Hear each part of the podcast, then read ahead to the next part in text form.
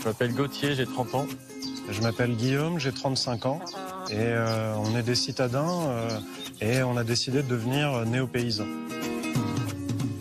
La néo-paysannerie, c'est euh, remettre au centre de la terre le paysan et revenir vraiment à la vie dans la campagne, la vie euh, dans le vivant, on entend les coques. On n'est pas sur des étendues de 100 hectares avec euh, un tracteur et une monoculture.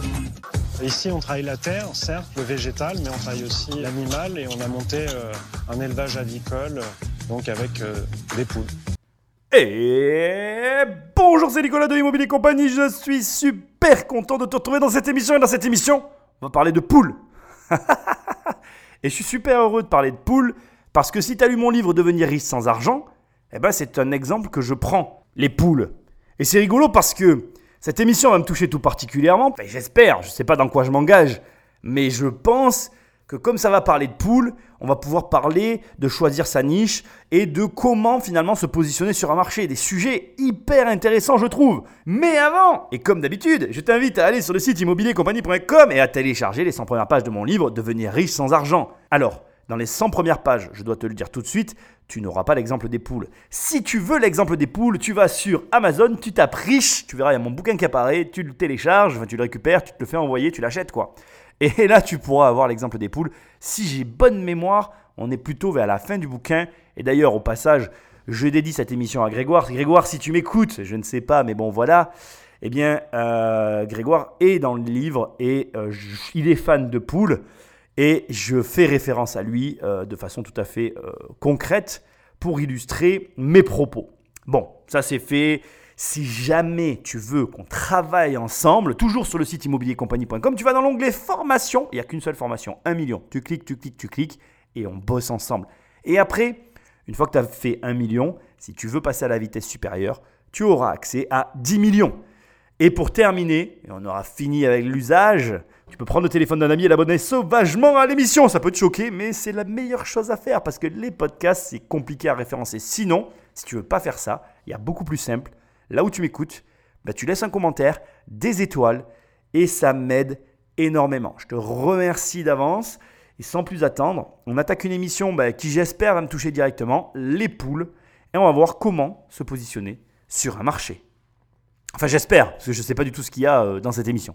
Le but c'est de conserver toutes ces races euh, de poules qui, ont été euh, peu à peu abandonnées.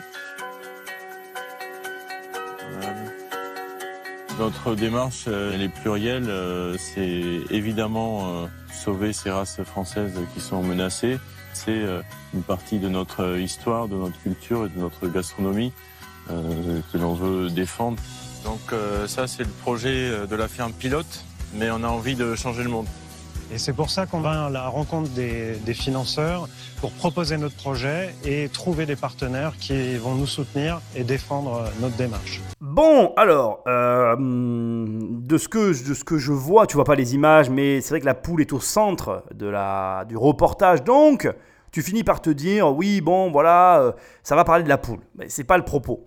Il y a une chose qui est intéressante qui vient d'être dite sur laquelle je vais te faire un petit peu de culture générale. On va vraiment s'éloigner du sujet, mais j'ai vraiment envie de t'en parler. Je trouve ça intéressant et ça te permet aussi de comprendre un peu, à mon sens, comment peut fonctionner un marché. Euh, il parle de poules qui ont disparu, euh, d'animaux, machin, choses, etc.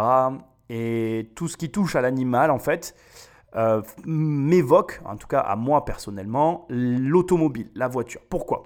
Parce que il faut que tu saches une chose, moi je suis très très sensible à la voiture de par l'aspect, euh, de par l'impact qu'a pu avoir euh, l'automobile sur le monde. C'est vrai que c'est quelque chose aujourd'hui, alors toi ou moi, notre génération, elle est née avec la voiture. Elle n'a pas connu le, moi, j'ai pas connu euh, la vie sans voiture. Je suis né avec une voiture. Il y a 99% de chances que si tu m'écoutes, tu sois dans la même situation que moi et que tu n'aies pas connu le monde sans voiture. Mais il faut savoir que nos grands-parents et enfin nos grands-parents ont connu donc leurs parents ou leurs grands-parents. Enfin, je vais la refaire un peu plus doucement parce que moi j'ai un peu du mal avec ces trucs de, de filiation.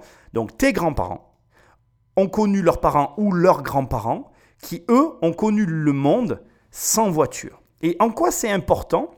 C'est important parce que la voiture a modifié complètement notre économie. Et moi, je crois, je fais partie de ces personnes qui pensent que la voiture est au centre de l'économie. Le fait de payer pour se déplacer est, au départ, la première pierre de l'édifice ou du système, si tu préfères, de finalement ce que certains appellent sur Internet la rat race, ou de ce que d'autres pouvaient appeler, euh, alors on a, parlé ce week-end de ça en famille, la philosophie Rasta euh, appelle ça la philosophie de Babylone.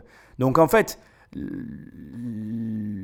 le système babylonien, en fait, ou la rat race, appelle ça comme tu veux, eh bien, c'est ce sentiment qu'on peut avoir d'être enfermé dans un univers où il ne faut faire que payer, où on est finalement esclave de euh, l'argent et du je travaille pour gagner ma vie. Sauf que c'est une hérésie, c'est vraiment une déformation de l'esprit. Parce que si tu arrives à supprimer le coût du déplacement dans ta vie, eh bien, tu n'es déjà plus dans ce système. Et du coup, je fais un énorme clin d'œil et je tends une main énorme aux Parisiens parce que si tu es parisien et que tu m'écoutes, tu peux connaître ça. Parce qu'à Paris, et ça c'est une chose que les Parisiens ne réalisent pas, eh bien à Paris, les employeurs incluent le forfait Navigo dans leurs avantages euh, salariales. C'est-à-dire que quand tu es salarié à Paris, souvent dans ton salaire, il est inclus le coût des transports en commun. Et transports en commun qui à Paris sont d'une efficacité redoutable parce que tu vas avoir un RER e ou en tout cas un, moyen de locomotion disponible en permanence, voire tous les quarts d'heure. Il faut que tu saches que par exemple, moi j'ai vécu dans un village quand j'étais enfant où il y avait trois bus, deux le matin, un à 6h, un à 7h, et un à 16h, ah non 4 pardon, et un à 17h pour te ramener. Et si tu ratais ces bus-là, c'était fini. Donc ça veut dire que il n'y avait pas d'alternative. Si tu travaillais, à, ou si tu travailles, parce que c'est toujours le cas, ce, que je suis en train de te dire est toujours à, exprimer au présent, si tu travaillais à 14h à la ville, bah tu prends le bus de 7h, quoi. C'est le bus le plus tard. Et tu arrives à 7h30, 8h à la ville, eh ben, de 8h à 14h, t'attends, quoi. Et si tu finis à 19, ben, tu te débrouilles pour rentrer. Donc, le pro... Et puis d'ailleurs, au passage, je veux quand même le préciser, mais euh, les frais de transport dans le sud sont jamais pris en compte dans les, dans les salaires, quoi. Tout ce qui est pris en compte dans les salaires, c'est le salaire. Tu te démerdes. Donc, ce qui veut dire que, par exemple, un 1200 euros euh, chez nous n'a pas la même valeur qu'un 1200 euros à Paris. Alors, je sais ce que tu vas dire. Oui, mais Nicolas, la valeur de l'immobilier n'a rien à voir. Oui, tu as raison. Tu as raison. Mais, je ne veux pas que ça rentre dans l'équation, c'est volontaire. Donc maintenant, on revient au sujet de l'émission, pourquoi je te parle de tout ça? Parce qu'il y a une chose que tu ne mesures pas, et c'est ce qu'ils viennent d'évoquer, ils te disent oui, euh, remettre au centre ces poules et ces animaux, etc. Mais ce que tu dois savoir, c'est que, premièrement, la voiture a transformé le rapport à l'animal. L'animal, avant, dans le temps, était au centre de la vie rurale. Les gens vivaient avec des animaux, et pas que pour leur compagnie. Ils vivaient avec des animaux pour le transport, les chevaux, mais pour la nourriture. C'est un double emploi. Et il y a une chose auquel on ne pense pas et que ne pensent pas en fait euh, beaucoup euh, de végans qui agissent, alors les végans ou euh, toutes les personnes qui agissent pour la cause animale, il faut savoir que si jamais, je dis bien si jamais, tu arrêtes de te nourrir des animaux, il y a des espèces entières qui vont disparaître. Parce qu'aujourd'hui, il existe des espèces animales qui ne vivent que parce qu'on les mange. Alors après, bon voilà, je ne vais pas philosopher sur le fond de tout ça. Je ne suis pas là pour ça. Moi, je suis là pour te parler de l'aspect économique de la chose. Et c'est marrant de voir à quel point certains éléments de la vie, comme bah, par exemple, au hasard, je dirais, euh, l'arrivée de l'automobile, transforment économiquement le rapport à tout ça. Et j'attire donc ton attention sur le fait que bah, à l'époque, quand l'automobile est arrivée, je le répète en long, en large et en travers, mais la bonne démarche entrepreneuriale était de lancer une marque automobile. La, bonne démarche aujourd'hui, c'est de se lancer dans le dans l'équin, dans, le cheval, parce que le cheval aujourd'hui rapporte énormément d'argent par rapport à l'automobile, qui est un secteur très complexe dans lequel, euh, si tu devais te lancer, ben, ça devient difficile de faire son trou, dans lequel il est difficile de faire son trou. Donc, je trouve intéressant la remarque qu'ils ont faite. Excuse-moi, j'ai fait une énorme digression au début de ce podcast, mais j'avais vraiment envie de te donner ces notions-là pour te montrer que l'économie, elle n'est pas que mauvaise déjà. L'argent n'est pas que mauvais. L'argent, ben, aujourd'hui, malheureusement, on mange des animaux, mais ça permet de sauver des espèces. Tu as tout un tas d'espèces qui disparaîtraient s'il n'y avait pas un attrait économique derrière. C'est malheureux, mais c'est comme ça. Et l'automobile, qui a créé plus d'emplois que ce qu'elle en a jamais détruit, aujourd'hui, elle a aussi transformé notre rapport aux animaux. Les animaux ne sont plus au centre de notre vie. Et je pense très sincèrement que l'automobile est la cause d'énormément euh, de modifications de la perception de tout ce qui nous entoure. De tout ce qui nous entoure, pardon. Par exemple, aujourd'hui, la plupart des gens n'ont pas conscience de ce qui se cache derrière de la viande lorsqu'ils l'achètent. Alors qu'avant, quand tu mangeais de la viande, tu devais tuer l'animal. Ça change le rapport à la chose. Est-ce que c'est en bien ou en mal? Je suis pas là pour parler de ça. J'attire juste ton attention sur ces éléments-là parce que, effectivement, ça porte à réflexion. On écoute la suite. Bonjour. Bonjour à tous. Ah, il y a quatre entrepreneurs. Voilà, voilà, c'est nos, nos petites poules. Euh, je m'appelle euh, Guillaume, j'ai 35 ans et euh, Je m'appelle, ouais, moi je m'appelle Gauthier, j'ai 30 ans. Et, euh, et donc, on est venu euh, vous présenter euh, notre société, Pool de Luxe, euh, qui est une société pour laquelle on va vous proposer d'investir en échange de 20% du capital, 60 000 euros. Euh, poule de luxe. Euh, alors, c'est, c'est pas bien du tout ce que je vais faire, mais le nom me plaît pas.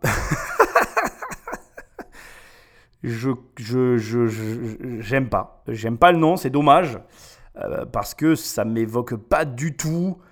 euh, Enfin, je, je- comment dire, je suis hyper embêté. Tu sais, je vais te dire quelque chose. Voilà, ça c'est très bien. Je, je, je savais pas du tout que ça allait se passer comme ça. Tu vois, je ne connaissais pas le nom de la boîte. Euh, pour moi, une entreprise, quand tu, quand, tu, quand tu réfléchis à une entreprise, si toi tu m'écoutes et tu es en train de réfléchir à créer ta boîte, euh, tu vois, bon, euh, voilà, tout ce que tu veux faire par rapport à une entreprise. Quand tu penses à une entreprise, pour moi, une entreprise, elle a finalement que quelques trucs. C'est-à-dire que il n'y a que quelques éléments qu'une entreprise, elle a pour elle. Ces éléments sont les suivants. Son logo, son nom, son positionnement. Dans mon esprit, alors j'ai peut-être tort et je suis ouvert à ce que tu m'écrives ou que tu me fasses des remarques, tu peux m'écrire des mails si tu n'es pas d'accord avec ce que je dis, mais pour moi, les éléments fondateurs d'une entreprise, c'est ça. Un logo doit euh, transcender une entreprise. Je n'ai jamais, et je ne vais pas me mentir, hein, à, au moment à l'instant où je te parle, je n'ai encore jamais investi dans un logo. Mais c'est quelque chose que je vais faire, que je ferai. Je trouve logique d'investir de l'argent dans un logo. Si le logo il est bien fait et qui marque ton esprit, c'est un, un actif pour ta boîte. Le nom, qui est pour moi lié au positionnement. J'insiste parce que le nom de ta boîte et son positionnement sont aussi importants pour moi. Parce que ça doit être clair. Dans mon esprit, quand un nom d'une boîte est pas clair, derrière, ça peut arriver que le produit le soit, mais voilà, il- ça, ça dégage quelque chose. Tu sais, on est, des êtres, humains et on est conditionné par nos noms et nos prénoms. On a, l'habitude, de, de- quand on se rencontre, de se demander notre nom ou notre prénom quand on ne se connaît pas. C'est quelque chose qui nous permet de nous définir. Et une entreprise, on va la définir aussi par son nom et son prénom. Enfin, ça, tu m'as compris, j'exagère un peu, mais par son nom, parce qu'elle n'a pas de prénom, mais tu m'as suivi. Et là où je veux en venir, c'est que si le nom n'est pas, euh, en tout cas à mon idée, cohérent par rapport à ce que tu fais, ou, présente une incohérence, ça ne renvoie pas une bonne image. Et je suis désolé de dire ce que je vais dire, mais poule de luxe, ça me fait penser aux escort girls, ça me fait penser à ce type de business. Et franchement, bon, je ne sais pas si tu as vu euh, physiquement euh, Gauthier et Guillaume, mais ils ont, ça, ne, ça ne leur correspond pas en fait. Je pense qu'ils ont voulu faire un jeu de mots, mais il y a une dissonance entre ce qu'ils qui, qui, qu'ils dégagent et le nom de leur boîte. Alors, c'est pas dramatique, honnêtement, on comprend que derrière, euh, on parle de poule. Mais je trouve que c'est un détail important qui ne doit pas être négligé. Donc si tu crées ta boîte, ne néglige pas ces aspects. Et d'ailleurs, toute franchise, pour moi, c'est ma, croyance personnelle, je, n'hésite pas à changer, enfin je, vais le dire autrement, je vais te parler de ça d'ailleurs, j'ai partagé une partie de mon expérience personnelle. Immobilier Compagnie, mon site internet, ne s'est pas toujours appelé Immobilier Compagnie. Avant ça, j'ai fait, j'avais fait euh, deux, trois vidéos. J'ai, lancé une première vidéo euh, un jeudi euh, dans ma voiture euh, sur YouTube. Euh, mais avant ça, il y a eu deux, trois sites qui se sont répartis sur les quelques mois avant où j'avais essayé des noms qui étaient un peu de cet acabit-là, c'est-à-dire qui ne voulaient rien dire, qui n'étaient pas euh, cohérents. J'étais dans mon délire et, et j'arrivais pas à me poser clairement. Et j'ai trouvé très rapidement Immobilier Compagnie parce que je voulais quelque chose de simple et de précis. Mais voilà, c'est ce que tu dois, en tout cas pour moi, chercher à véhiculer. La simplicité est un très bon curseur par rapport au nom de ta boîte. Bref, bon, je te donne cette réaction par rapport au nom. Euh, ne néglige pas le nom de ton entreprise qui est lié à ton positionnement, hein, bien évidemment. Je pense d'ailleurs que si tu n'as pas un nom très clair, c'est parce que tu n'as pas un positionnement très clair. On va voir leur positionnement, mais voilà, nous, je vais voir. surprise, mais le nom ne va pas. En tout cas, pour moi, le nom, ça me dérange. Il y a, il y a une gêne. On est arrivé avec les poules parce que c'est l'origine du projet. Je vais me permettre de vous poser une question. Est-ce que vous savez aujourd'hui quels sont les trois premiers animaux domestiques en France et en quelle proportion? Les chiens, les chats? Et les poules. Et les poules. Et les poules, effectivement. Donc, euh, on dénombre environ 12 millions de chats, 7 millions de chiens et environ 10 millions de poules domestiques en France. Putain Oh, pardon C'est sorti tout seul. Ah ouais Bon, là, déjà, tu vois, je suis obligé d'intervenir. Alors, j'ai un a priori sur le nom. Là, il, a très très bonne manœuvre. Manœuvre que tu dois euh, intégrer immédiatement. Quand tu parles d'un projet, donner la taille du marché, quelque part, c'est ancrer, affirmer, mettre en avant le fait qu'il y a un marché qui a de l'argent à gagner, 10 millions de poules, donc c'est 10 millions de clients potentiels. Il y a un marché. On peut imaginer, tu vois, rapidement, moi je suis un entrepreneur, je fais un pourcentage dans ma tête, je me dis, ok, un pourcentage de ça, eh bien, euh, ça fait quand même de l'argent. On va, faire un petit calcul. Attends, je prends, ma calculatrice. Je vais pas faire, euh, vais pas faire euh, le mec qui, genre, il est capable de calculer ça de tête. Donc là, je me fais 10 millions, d'accord? On va enlever à 10 millions environ 30% parce que tu captes l'attention de 30% de personnes. Donc 3 millions là-dessus. Merde, pardon, ah, j'ai fait une bêtise. là-dessus, tu enlèves, allez, on va dire que tu as 12% de gens qui cliquent. Donc tu récupères 360 000 personnes. Et sur ces 360 000 personnes, tu n'as que 4% de gens qui achètent. Donc ça te fait 14 000 clients potentiels. rapidement, tu vois, calcul que tu peux faire dans toutes circonstances. Tu as, une, un marché, 10 millions, tu évalues globalement le pourcentage que tu, dont, dont tu vas arriver à capter l'attention. Attention, j'insiste, capter l'attention. 30%, c'est un gros pourcentage, mais c'est possible. Tu peux capter 30% de l'attention d'un marché. La capter, ça ne veut pas dire que c'est un prospect. Ça veut juste te dire, ah tiens, je sais que poule de luxe existe. Partir de ces 30%, donc les fameux 3 millions, tu redescends d'un cran et là, tu sais que sur ces 30%, tu vas avoir 12, 13, 14% de gens qui vont aller plus loin. C'est-à-dire qu'ils vont faire ce qu'on appelle une prise de renseignement. On n'est toujours pas face à un client. On est sur quelqu'un qui est un potentiel acquéreur, mais qui doit être convaincu. Donc là, tu pars sur euh, entre 12 et 14%, 360 000 personnes. Et sur ces 360 000 personnes, tu n'as qu'un très faible pourcentage, d'où les 4%, qui eux vont acheter. Donc comme je te dis, on tombe sur 14 400 clients potentiels. En réalité, tu peux aller aux alentours des 10 000, mais 10 000 clients, c'est un marché. 10 000 clients, euh, c'est des ventes. Hein. En fonction de ce qu'ils vendent, on va voir, mais tu peux gagner de l'argent. Donc très très bonne manœuvre. Parce que bon, poule de luxe, moi ça me fout, euh, tu vois, ça me met un peu sur la, réserve. Bam, derrière il me sort ça Là, je suis, là, je suis aware. J'ai envie d'écouter, tu vois. J'ai euh, il a, il a ma full attention. Maintenant, tu m'expliques, s'il te plaît, euh, qu'est-ce qu'on vend et comment on gagne de l'argent. On a commencé en Mayenne à monter notre premier conservatoire. Le conservatoire, c'est euh, l'endroit où finalement les poules vont être élevées. C'est un conservatoire de poules de race ancienne, rustique, française, parce qu'il y en a 45 races identifiées en France. Et on a décidé d'en préserver 6. En montant ce conservatoire, on, on s'est équipé, on a trouvé des, poulaillers, et au bout d'une saison, on s'est rendu compte que c'est un matériel qui tenait pas le, choc. Donc on s'est dit, on va construire nos propres poulaillers. Et comme on a euh, la suite dans les idées, on a décidé de designer donc euh, un poulailler, euh, un poulailler qui est euh, personnalisable, c'est-à-dire qu'on peut changer, on peut l'adapter à l'architecture de, euh, votre propriété. Et il est monté aujourd'hui sur une chaîne de production qui est un, atelier d'insertion professionnelle. Bon, alors, je vais être très franc avec toi. Le produit ne me touche pas. Je suis désolé. J'aime bien être direct. Si j'étais assis dans la salle, je ne sais pas du tout ce que vont dire les autres. Moi, personnellement, bon, je vais te donner mon sentiment personnel à ce stade. je pense que c'est intéressant qu'on partage ça pour que tu vois un peu ce que je me dis. Là, je me dis, ils me parlent d'un poulailler, donc je crois comprendre qu'ils vont nous expliquer qu'ils vendent le poulailler. Ils emploient le mot conservatoire pour parler d'un poulailler. Déjà, j'aime pas trop ça. Moi, je suis un mec assez simple. J'aime bien les mots simples, tu vois. Pourquoi tu dis pas poulailler? Pourquoi tu dis conservatoire? Bon, passons. Tu veux créer ton univers avec tes mots à toi, conservatoire, conservation.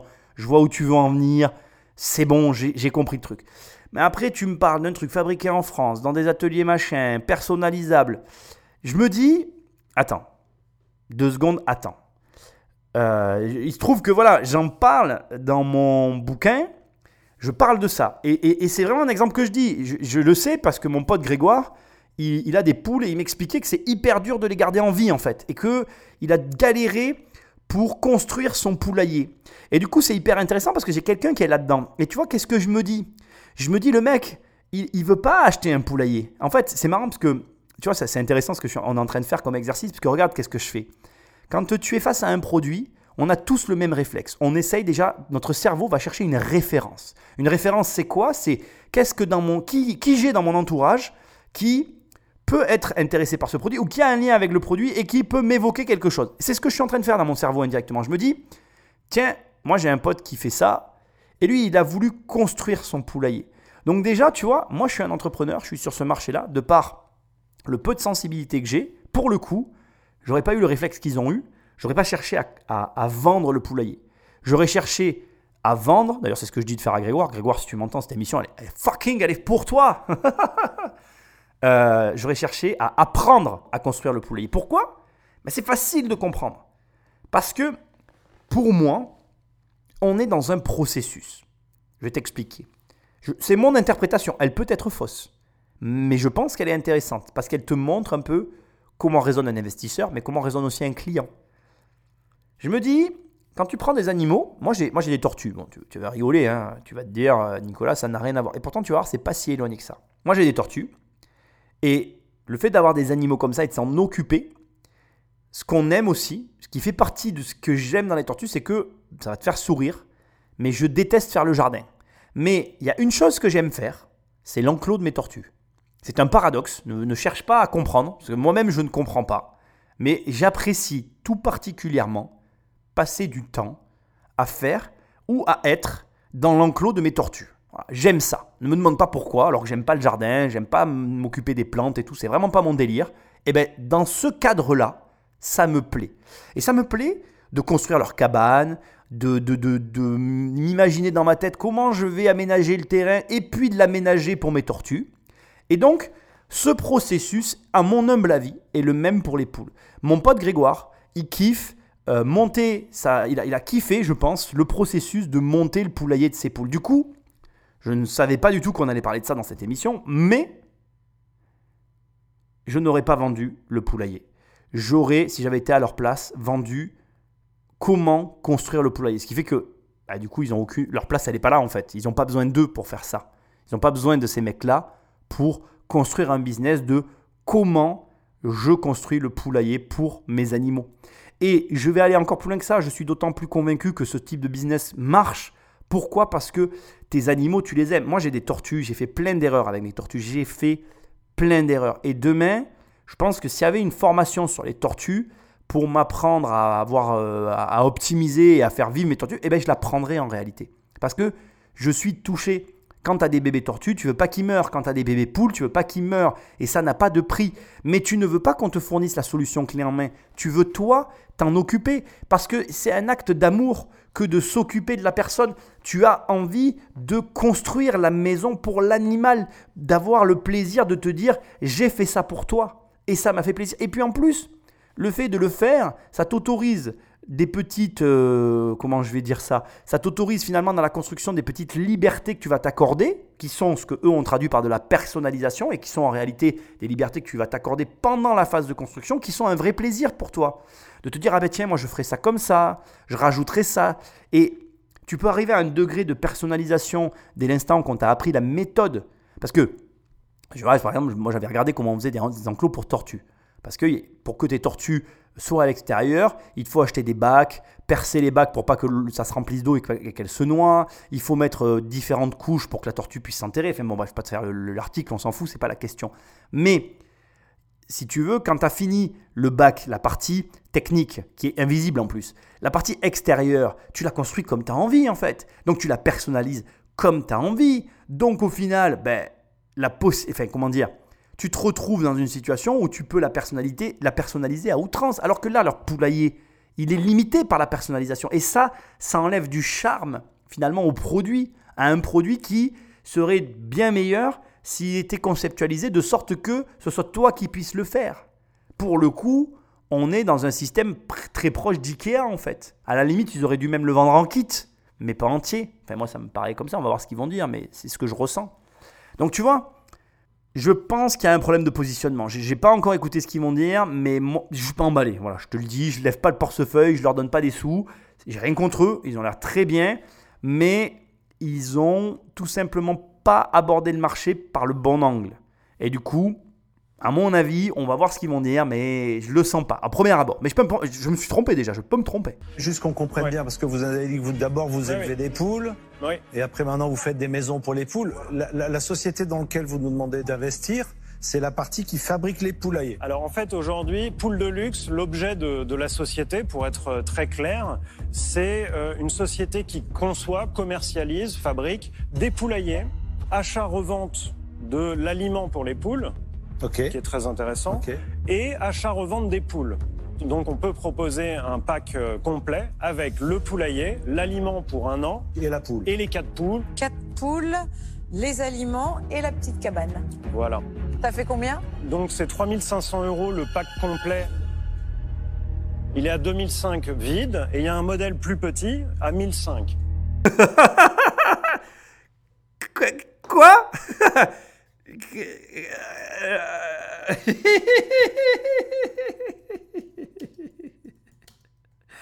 Euh, en même temps que je te parle, je viens de taper prix d'une poule.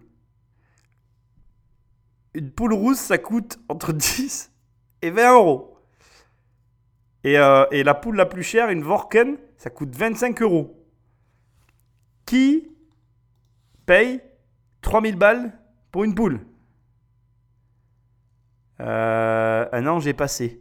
Alors, euh, euh, la dame en rouge, Catherine, va réagir direct. J'ai entendu, elle, réagit comme moi. Et j'ai rigolé parce que j'ai entendu, mais il y a eu un blanc. Plus personne dans la salle parle. Les mecs sont là, mais what the fuck? Mais qu'est-ce que tu dis?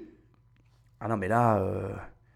Bon, je vais rien dire de plus. On va voir les réactions et puis je vais. Je sais pas quoi dire. On va écouter la suite. Tu peux mettre 2500 euros dans un poulailler Alors justement, hein. euh, en fait. je sais pas, euh, ça me paraît cher, non? Ça me paraît très très cher. Super cher. Nous, on défend euh, en fait une fabrication française, des bois sourcés français, une solidité, une durabilité. Et 2500 euros, c'est pas la question. à vrai dire, ah on n'est pas, pas le cas pour tous les Français quand même. Hein. C'est pas le cas pour tous les Français. je trouve que l'idée est géniale, mais c'est vrai qu'il n'y a pas moyen de le rendre accessible au plus grand nombre. En mensualisant, comme on pourrait le faire pour d'autres euh, pour d'autres Même à 150 euros par mois. Euh, euh, enfin, quand on doit faire des arbitrages budgétaires un peu serrés, peut-être qu'effectivement les gens vont dire bah, je vais me le fabriquer mon poulailler. oui, très bien. J'ai pas. Alors, ce qui me dérange, il y a deux choses qui me dérangent. Premièrement, je pense que les deux porteurs de projet, Guillaume et Gauthier, sont un petit peu fermés. C'est ce que je ressens, je peux me tromper, Guillaume et Gauthier, si vous m'écoutez, vous ne le prenez pas pour vous, c'est un ressentiment par rapport à l'image. J'ai tendance à le répéter, ces émissions sont coupées, recoupées, on ne sait pas les échanges qu'il y a eu réellement, c'est ce qu'on ressent là. Ils sont fermés par rapport à ce qu'ils entendent en face.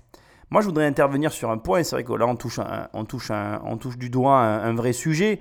Aujourd'hui, on te parle du high ticket beaucoup sur Internet, on te parle de tous ces trucs-là, ça, ça existe. Mais la remarque de Catherine est très pertinente, c'est-à-dire que tout à l'heure, je te parlais de positionnement, je m'attendais pas du tout à parler de ça dans cette émission, c'est marrant, tu vois. On va parler de choix du prix, en fait, finalement. Donc, comme quoi, tu vois, tu as une sensation au début d'une émission, et puis finalement, elle part dans un autre sens. Le choix du prix, doit avoir une forme de cohérence.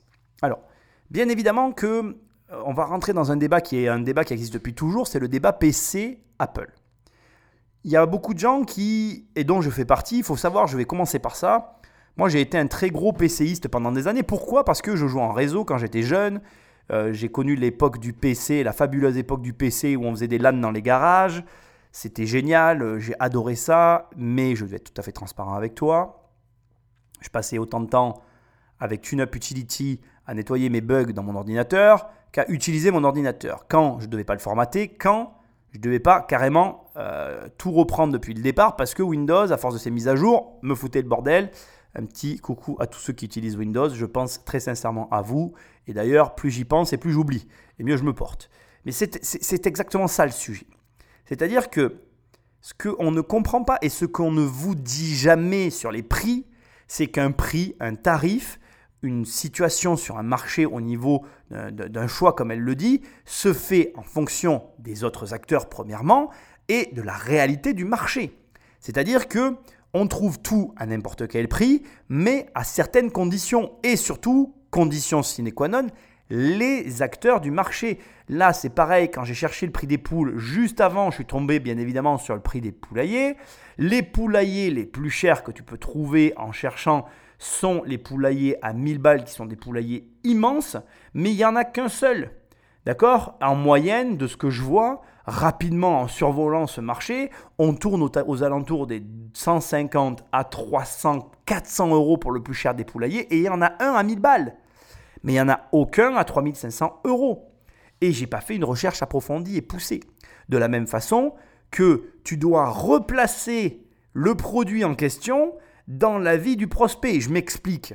Quel est le poids du choix d'un poulailler dans la vie d'un ménage? Mais j'ai envie de te dire, mon ami, zéro. Je veux dire que t'es ou pas un poulailler, on n'en a rien à brère. Moi, j'ai eu une maison à un moment donné à la montagne. Mes voisins avaient des lapins et des poules. Les poules, il y avait une grange ouverte aux quatre vents. Il y avait des cages à poules tout le temps ouvertes. Elles se baladaient dans le champ. Elles étaient, parce que les poules, je sais pas si tu sais, mais ça se domestique. Elles étaient dressées pour pas sortir du périmètre. Mais le mec, tu crois qu'il allait lui payer quoi son poulailler? C'est n'importe quoi. Il y a un moment donné, tu ne peux pas et je parle pas, je critique pas le produit. Chacun est libre de faire ce qu'il veut. Moi, je souhaite que leur produit marche et je, ne souhaite que me tromper. Mais au demeurant, tu ne peux pas construire ton business sans prendre en considération et les acteurs du marché et le marché tel qu'il est. Là, tu es out of the market et il va se passer la même chose que ce qui se passe en immobilier. Quand tu es out of the market, ce qui se passe, c'est que celui qui trinque, c'est celui qui met sur le marché, c'est-à-dire l'entreprise. Et la société existe. Et c'est là où il y a un problème en fait. Quand ils te disent la société existe, on peut faire ça, on peut faire ça, on peut faire ça. Oui, mais non. Tu peux, tu peux, mais si tu es seul, tu feras rien. Donc, on va pas parler de Je, encore une fois, voilà. Peut-être que je me trompe et la suite de l'émission va, peut-être me, me, donner tort et je le souhaite. Mais si tu m'écoutes, écoute bien ce que je vais te dire. Quoi que tu fasses, et c'est pareil pour l'immobilier s'il te plaît. D'ailleurs, je vais directement parce que là, on est dans un parallèle parfait avec l'immobilier. L'immobilier est un marché libre. Il n'y a rien qui t'empêche de mettre ta baraque que tu viens de payer 100 000 euros le lendemain, de la mettre à 2 millions d'euros. Il n'y a rien qui t'empêche de le faire. Mais si tu fais ça, tu fais une énorme erreur stratégique. Tu es en train de tuer ta maison. Tu es en train de tuer ton appartement. Si jamais tu ne te calques pas sur le prix du marché, eh bien, tu, ne produis qu'un seul effet, tu es en train de faire baisser le prix. Pourquoi? Parce qu'un bien qui n'est pas au prix est un bien qui ne se vend pas. Et un bien qui ne se vend pas finira par ne plus se vendre. Et c'est une énorme erreur que je vois tout le temps en immobilier. Et ça crée des drames. Ça crée des drames. Mais on va pas non plus parler du drame. La finalité de tout ça, c'est que le problème derrière qui est caché, c'est que si tu vends et que tu n'en as pas besoin, c'est pas grave. Mais si tu as besoin de l'argent, tu es dans la merde. Donc, je comprends aussi qu'il y a un autre problème plus profond, qui est de se dire, oui, mais est-ce que j'aurais pas pu vendre plus cher? C'est le fond du problème des marchés libres, en fait. C'est que la question est, est-ce que je n'aurais pas pu vendre plus cher? Est-ce que j'ai pas perdu de l'argent? Est-ce que le fait que j'ai vendu vite ne signifie pas par hasard que j'ai pas vendu au prix? On peut toujours se poser cette question. Maintenant, je vais te dire une chose, le secret qui est caché derrière ça, et vous m'entendez tout le temps le répéter dans ces émissions, c'est qu'est-ce que tu fais de l'argent? Moi, je me suis jamais dit que j'ai pas vendu au prix tel ou tel produit en fait. J'ai jamais dans ma vie, quand j'ai revendu des biens immobiliers, je me suis dit, je l'ai pas vendu au prix. Tu sais ce que je me dis? Moi, quand je revends, je me demande juste ce que je vais faire de l'argent. Et en réalité, je ne vends pas. Alors attention, ça aussi c'est important. Je ne vends pas en ayant déjà dépensé l'argent. Je vends en sachant tout simplement ce que je vais faire de l'argent pour ne pas ben, tout simplement le dépenser. Parce que si je dépense l'argent, ben là, effectivement, j'ai tout perdu. Et la question se pose, est-ce que j'aurais pas pu vendre plus cher Parce que si j'avais vendu plus cher, j'aurais eu plus d'argent à dépenser. Et dans ce cadre-là, dans ce cadre-là, effectivement, on peut se poser la question. Mais dans le cadre où tu as un plan et un projet, et où tu sais d'avance ce que tu vas faire de ton argent, ben, la question ne se pose pas. Allez, on va réécouter Guillaume et Gauthier parce que, bon voilà, j'espère que, que j'espère que je me trompe et qu'on puisse vendre des poulaillers à 3500 balles. Mais je suis de leur avis, fondamentalement, ça me paraît très, mais alors très, très, très, très cher. Vous avez commencé à le vendre ou ça, c'est le tout début et c'est un proto Alors, ça, c'est le proto et euh, on en a prévendu deux. Deux. Oh Un an, je repasse une deuxième fois parce qu'ils ont vendu, pré-vendu, deux poulaillers. Euh, j'écoute la suite. Qu'est-ce que vous attendez contre les 60 000 euros que vous avez demandé 15 000 euros pour les 10 premiers poulaillers, faire notre stock. 15 000 euh, pour faire de la commercialisation réseaux sociaux, communication. Et les 30 000 restants pour faire une opération euh, au printemps prochain euh, une opération qu'on a appelée euh, caravane pool, la caravane pool de luxe, où on va aller à la rencontre euh, des différentes zones géographiques. une vingtaine de villes. Une vingtaine de villes de Grand Ouest, voilà, dans laquelle on va présenter, s'associer à des fêtes de la nature, s'associer à, des, à des festivités locales où il y aura une visibilité. Bon, il est temps de faire l'analyse. Il y a une chose qui est flagrante en fait pour moi, euh, et, qui est très intéressante, c'est qu'au fur et à mesure, je crois que c'est Guillaume qui parle. Alors c'est pareil, c'est un sentiment, Guillaume Gauthier, si vous m'écoutez, je m'excuse à l'avance, c'est mon sentiment personnel. On sent qu'ils se rendent compte que ce qu'ils proposent, toi quand tu dis j'ai fait deux préventes, à voix haute, tu, voilà, quand tu vois la, réaction en face et que tu entends les deux préventes, tu sens le malaise en fait. Ils le sentent. Tu, je, je ressens qu'ils ressentent le malaise. Je suis désolé, ça fait beaucoup de répétitions, mais j'espère que tu comprends ce que j'essaie de te signifier. Là où je veux en venir, c'est que c'est très important de répéter ce genre de, de moment, en fait. C'est très important quand tu es entrepreneur, même quand tu veux pitcher un projet immobilier, que tu répètes ton projet immobilier à l'avance. Que tu commences par aller voir peut-être des personnes autour de toi pour, avant d'aller proposer le projet à la banque, que tu commences à t'entraîner. J'en parle nulle part de ça. Et j'ai l'occasion là d'en parler parce que je suis en train de le vivre et que j'y pense pas. Moi, ça fait tellement longtemps que je présente des projets immobiliers que je suis rodé, on va dire, et, de moi-même, j'ai le recul nécessaire pour tout de suite voir si ça va passer ou non, ou si je me, jette à corps perdu dans le projet. Et pareil pour les projets difficiles. Tu sais, je suis comme toi. À des moments, je vais choisir des projets difficiles. Là, dans pas longtemps, ça va être mon tour de défendre un projet difficile, un projet pivot pour ma carrière, parce que je suis sur un très gros projet qui va vraiment changer beaucoup de choses pour moi. Mais du coup, je m'y suis préparé. J'ai travaillé vraiment beaucoup dessus. Ça va faire 6 mois, 6-8 mois que je bosse dessus, donc il y a un enjeu derrière. Mais j'ai le recul nécessaire pour connaître les enjeux, les points de difficulté, les points de force, et je me suis préparé. Mais là, là où je veux en venir, c'est que là, on écoute Gauthier et Guillaume qui, à mon avis, se sont préparés entre eux, en fait.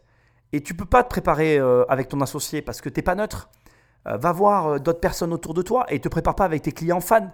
Prépare-toi avec des gens avec lesquels tu es mal à l'aise, limite avec des gens que tu n'aimes pas. Parce que, ou même avec des gens dont tu sais qu'ils ont réussi dans le business.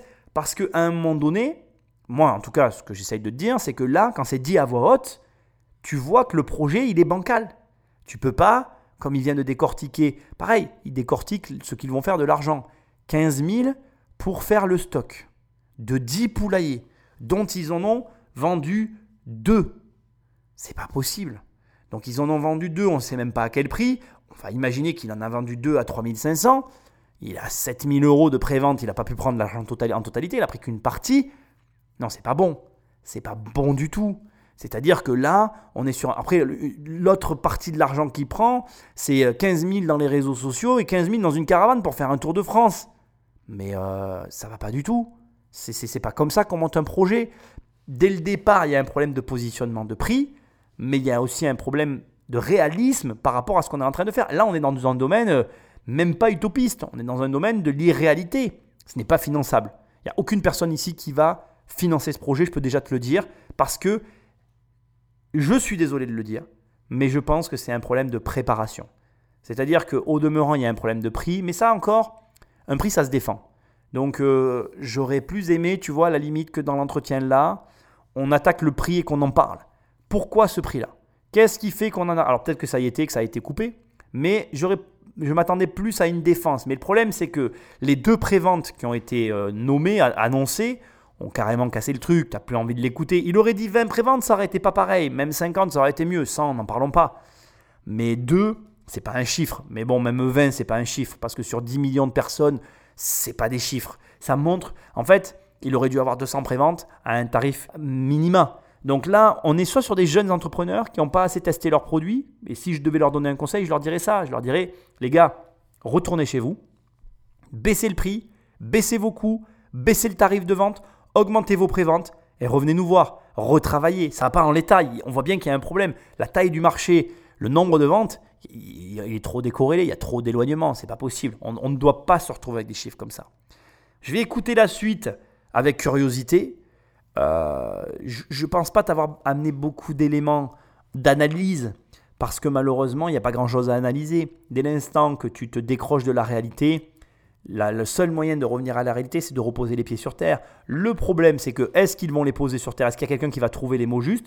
Comme je l'ai dit tout à l'heure, je ressens une certaine distance avec tout ça. Euh, et ça, c'est on est vraiment notre propre ennemi. C'est un grand danger hein, que d'être convaincu de quelque chose qui ne peut pas arriver. Et il n'y a rien malheureusement, et ça c'est euh, c'est un grand désastre que je peux voir très souvent autour de moi. Plus je vieillis, moins j'essaye de convertir les gens. Parce que j'ai compris avec l'âge, et récemment d'ailleurs quelqu'un m'a fait la remarque, j'ai compris que tu ne pourras pas rendre les gens comme toi.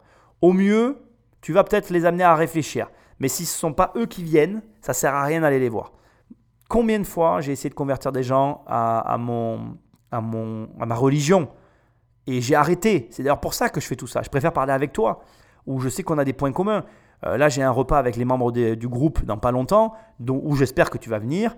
On a, on a un repas qui va, qui va arriver, parce que ceux qui prennent mes formations font des repas avec moi. J'adore passer des moments avec les, gens qui sont dans mes formations. Pourquoi? Parce que on est les mêmes en fait. Et je préfère m'attirer à moi des gens qui me ressemblent et avoir des discussions avec eux, des vraies discussions de fond, qu'essayer de convertir, comme j'ai fait pendant des années, des gens qui, comprennent, qui, qui, comprendront jamais. Alors c'est pas vrai, peut-être qu'un jour ils comprendront, mais, mais le jour où on pourra avoir une discussion, c'est le jour où ils viendront intéresser plein de questions parce qu'ils auront amorcé la pompe. Mais là, le problème, c'est qu'on est face à, des gens qui croient en une chose qui n'arrivera pas, et tant qu'ils ne sortiront pas de cette croyance, personne ne peut rien pour eux. Et c'est le plus dangereux en fait. Donc euh, ça, ça, me rend triste parce que ce sont sûrement de très bons entrepreneurs, parce que pour en être là, déjà, ils sont très bons. Faut que tu comprennes une chose, il n'y a pas de mauvais entrepreneurs. Dès l'instant que tu as créé une boîte et que tu entreprends, tu es bon. Pourquoi? Parce qu'il y a 80% des gens, 90% des gens qui ne sont pas capables déjà d'avoir le courage de faire ça. Donc on est face à des gens qui sont bons. Mais il y a encore du chemin à faire personnellement pour arriver à ce que l'entreprise devienne performante. Là, on a des gens qui ont, qui ont un bon état d'esprit. Maintenant, pour rendre la société performante, il faut qu'ils travaillent encore sur eux pour arriver à performer avec leur boîte. On écoute la suite. Bon, alors qui se, qui se lance en moi, je veux bien, euh, je veux bien euh, me jeter à l'eau. Allez. Euh, c'est un vrai voyage de vous écouter. Hein. C'est hyper exotique.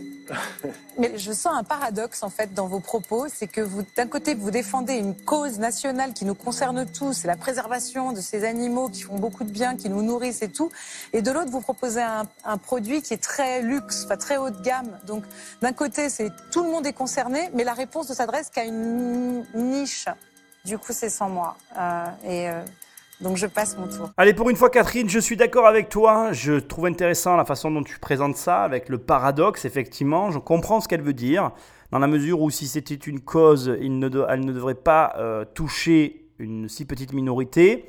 C'est sa manière, pour moi, en tout cas, j'interprète comme ça, poli de leur dire le prix que vous donnez, euh, il est lunaire. Euh, personnellement, je ne pense pas que le choix d'un marché de niche soit un mauvais choix de fond je pense qu'il faut ajouter à ce qu'elle vient de dire, effectivement, le problème de la forme. Après, je vais en revenir à un point essentiel. Je pense aussi, et je veux le souligner, que malgré tout, leur erreur ne réside pas que dans le fait euh, d'être dans un prix élevé ou d'avoir, comment dirais-je, choisi de vendre le poulailler. Je pense que leur erreur réside aussi dans le fait d'avoir choisi ce mode de commercialisation. Comme je l'ai dit tout à l'heure, pour moi, on est typiquement sur un projet qui devrait être de l'infoprenariat, vendre de l'information. Il devrait vendre de l'information sur les poules pour sensibiliser le plus grand nombre et chercher justement à se diffuser sur les 10 millions de personnes. Au lieu de se dire, je vais vendre des poulaillers très chers, il devrait se dire, je vais vendre je vais comment faire pour arriver à faire en sorte que les 10 millions de personnes qui ont des poules m'achètent un produit pour leur donner envie d'apprendre à mieux s'occuper de leurs poules. Il vaut mieux avoir 10 euh, millions de 57 euros que 1000 euh, ou 3000 personnes qui achètent un produit à 3500 euros. Alors faisons un peu le calcul, juste parce que je suis un garçon curieux et que j'aime bien. Imaginons qu'ils vendent à 5000 personnes 3500 poulaillers, ils font 17 millions d'euros de chiffre d'affaires. Imaginons qu'ils vendent allez, 57 euros à 10 euh, millions de personnes, ils font 570 millions d'euros de chiffre d'affaires. Donc tu vois, je pense que c'est aussi un problème d'objectif. Comme quoi tes objectifs sont capitaux, sont importants. Bref, tu m'as compris, on écoute la suite. Alors, moi je vais prendre mon positionnement. Bon, moi, je suis pas intéressé parce que j'habite euh, en plein centre-ville de Bordeaux. Enfin, je vois pas en train de mettre des poules dans mon jardin. Donc, euh, Dans ton salon, ça rentre plus. J'ai du mal à imaginer chez les voisins aussi, donc je pense que ça touche quand même plus des gens qui sont en banlieue, qui sont pas vraiment euh, proches les, les, maisons les unes des autres. Parce qu'il y a aussi des odeurs malgré tout avec les, les, excréments. Enfin bon, il y a un ensemble de choses qui fait que, comme on dit, bon, on fait pas d'omelette sans casser les œufs, donc euh, je vais vous laisser faire l'omelette avec les autres et je vais passer. Là, on est typiquement dans une réponse où même pas on va plus loin. je reste convaincu, tu, tu vas avoir une série de noms. Le prix est bloquant. Euh, Marc vient de mettre en avant des arguments qui ne sont même pas des arguments. Il a fait un jeu de mots, c'était amusant. Ce qui est intéressant de comprendre, c'est que tu ne peux pas proposer un produit à un tarif euh, lunaire si c'est pas justifié derrière. Il faut justifier son prix. Et là, euh, tu vois, il, il, met une contre-argumentation qui à ce tarif-là ne devrait même pas exister. Je veux dire, quand le mec dit euh, il y a des odeurs et tout, etc. là, en face, il devrait répondre Attendez, monsieur, j'ai oublié de vous dire, à 3500 euros, il y a un système anti-odeur. Les, poules font caca toujours au même endroit, vous n'aurez jamais d'odeur. S'il y avait en plus du tarif une évolution technologique et tout un tas d'éléments qui soient des contre-arguments pour réfuter l'ensemble des objections qui auraient pu être formulées durant ben, ce pitch, c'était aussi pas pareil. Mais là, c'est vide on a la sensation, et je suis désolé, je vais dire tout haut ce que tout le monde pense tout bas, on a la sensation d'avoir deux rêveurs qui ont réussi à construire leur rêve et qui maintenant essayent de te le vendre pour absorber leurs coûts. Mais ça marche pas comme ça une entreprise en fait. Et c'est malheureux parce qu'encore une fois, je te dis, ces deux-là, ces deux garçons sont bons. Parce que pour en être là où ils en sont, il faut être bon. Mais il, y a, il manque euh, de l'orientation, du conseil et euh, finalement euh, oser prendre des positions. Le problème avec les prix, c'est que les prix, c'est quelque chose de complexe pour tous les entrepreneurs, pour les bouger, pour les toucher. Donc après, voilà, on n'a pas les coûts de revient euh, de, cette, euh, de ce poulailler. On a très peu d'éléments finalement à ce stade de l'émission sur euh, qu'est-ce qu'il leur est possible de faire. Et étant donné que leur projet n'incluait même pas une baisse de, de coûts, bah finalement, franchement, qui finance ça? Personne. Personne, même un grand fan de poules ne finance pas ça. Deux commandes, pour peu que ce soit le cousin et la mère, ça compte même pas comme des commandes. Écoute la suite. Alors, moi, je pense que l'idée de sauver euh, des races de poules françaises, elle est intéressante. En revanche, je pense que vous vous trompez de cible et je pense que vous rêvez. Il se trouve que moi, j'ai un poulailler et j'ai des poules. J'ai acheté mon poulailler sur Internet. Il m'a coûté moins de 600 euros. Euh, j'ai euh, six poules dedans. ça fait bientôt six ans et il se porte très bien. Vous êtes dans quelle région? Le sud de la France. Bah, par exemple, nous, on est en Mayenne et tout ce qui est zone humide, peut-être, nord de la je, je continue si vous, voulez bien.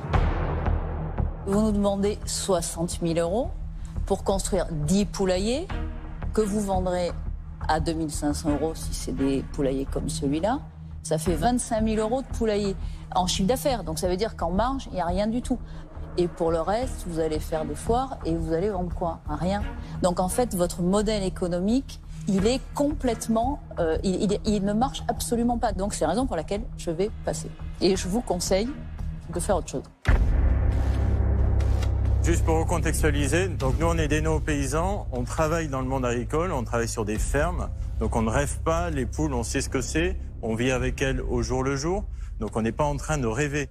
Je suis pragmatique, les poules elles sont en train de disparaître, nous on voit qu'en faisant ça, elles survivent, c'est pas du rêve, on, on augmente mois après mois les ratios des. Donc, c'est pas, pas du rêve, ça, c'est du chiffre. On est en train de sauver les rats. C'est très intéressant ce qui vient se passer. Je, je bon, elle a dit que. Je, je, voilà, je ne l'avais pas vu. Je suis content qu'elle ait dit qu'il rêvait parce que c'est ce que je ressens depuis le départ. Et la réaction Parce que c'est ça, il est dans la réaction. Soyons euh, très pragmatiques. Elle leur oppose des chiffres. Elle arrive, elle leur dit voilà, les gars, regardez, vous nous prenez tant d'euros, vous allez vendre pour tant d'euros. Donc, tu vois, elle a refait les chiffres que moi j'avais fait calculer tout à l'heure qui étaient faux. Donc, 2500 euros le poulailler, vous allez faire 25 000 euros de chiffre d'affaires. Ça vous coûte 10 000 euros de les fabriquer. Il vous reste 15 000 euros, moins les charges. Vous ne gagnez pas d'argent. On, on, recentre le débat. Tout à l'heure, je te parlais de valeur. Donc, tu as une nana qui fait des milliards. Attention, sa boîte à elle, elle fait des milliards d'euros de chiffre d'affaires qui t'explique que en 30 secondes, parce que tu sais que si elle s'est calculée sur des milliards, rassure-toi, elle s'est calculée sur 15 000 euros. Hein. Elle te dit, là, avec ton calcul, c'est faux, tu gagnes pas d'argent. Et le mec lui dit non. Mais euh, t'es qui? Rappelle-moi, tu fais combien avec ton poulailler? Ah non, t'es rien, t'es personne. Non, t'écoutes. Ça, c'est quelque chose qui est très difficile. Parce que là, en fait, et c'est là que tu vois que c'est ce que je te disais tout à l'heure, ils, ils manquent de travail sur eux. Et c'est très dommage parce qu'ils sont bons, putain. Les mecs n'écoutent pas ce qu'on leur dit. Lui, il lui répond Oui, mais moi je sauve des poules. Oui, mais tu es là pour gagner de l'argent. Oui, mais moi je sauve des poules. Oui, mais si tu gagnes pas d'argent, tu pourras sauver personne. Oui, mais moi je sauve des poules. Et attends, ce que tu comprends pas, c'est que s'il y a plus d'argent, il y a plus de sauver des poules.